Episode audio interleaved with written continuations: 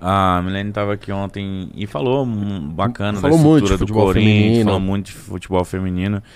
E parece que a cena aqui no Brasil tá crescendo, né? Tá ficando legal, os times estão estão criando uma, isso, uma infraestrutura legal e etc. O São Paulo também tá, tá preocupado com isso, tá, tá crescendo essa, essa parada do futebol feminino também no São Paulo.